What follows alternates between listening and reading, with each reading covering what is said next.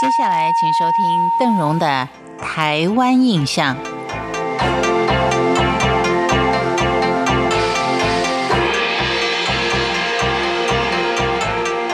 当我们希望有一趟完美的嘉义之旅的时候，不管是当地人或是外地人，都会告诉我们一定要去的地方就是蓝潭水库。蓝潭水库它是供应全嘉义市民生用水的一个最大的水库。古时候称之为红毛皮的蓝潭水库，它是由丘陵所环绕形成的一个天然洼地。清朝初年是以红毛土竹堤，提供灌溉之用。在清朝的时候所盖的水库多半都是用来灌溉的。一直到了日据时期，嘉义市的人口急速的增加，用水不够，于是日本人就在西元一九四二年新建了蓝潭水库，一直到现在。其实，距离蓝潭水库不远处的中山公园也是具有相当的历史。建于西元一九一零年，占地有十几公顷的中山公园，环境清幽，留下不少古意盎然的文物，像是太保楼跟阿里山老火车头等等。而公园外面则有古侏罗楼和忠烈祠等建筑。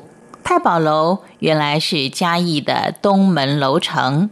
在清光绪三十二年（一九零六年）嘉义大地震的时候，城垣全毁，仅存了东门的太子城。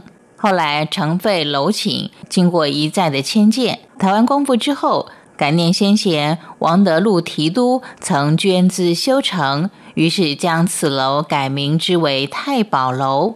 现一九七一年迁建中山公园内。楼下放置的是清嘉庆年间的六尊古炮，以表彰王室军功。至于嘉义老火车头的放置地点，依旧是摆着一部在民国三年开始执勤，民国六十二年才退休的蒸汽机车头，诉说着过去他曾盘旋在阿里山蜿蜒铁道的风光。我们在介绍嘉义市的各个古庙之前，我们先介绍一句嘉义俗谚：“要娶嘉义人，要嫁台南翁。”嘉义可以说是民风相当的古朴，特别是当地女子都很守旧温顺，而且在传统习俗上，嘉义人嫁女儿嫁妆是特别的丰富，迎娶嘉义女子可以说是人财两得。至于为什么要嫁台南翁？翁是丈夫的意思，则是由于台南人脾气温和，是一个体贴的好丈夫。当然，一般来说，台湾各个古城里面庙宇一定特别多，嘉义也不例外。但是，因为民国二十五年（西元一九三六年），嘉义市长，也就是日本人川天修平，例行所谓的众神归天政策，废庙除神。强并了全嘉义市六十三间的寺庙，使得嘉义市完整保存的古庙现在仅仅只有三座。这段古庙辛酸史，迫使将与居民供奉的神像分道扬镳，硬将城隍庙当成了神庙，地藏庵作为佛寺，南门文昌阁视为儒堂，其余的寺庙则遭到拆除或改为其他的用途。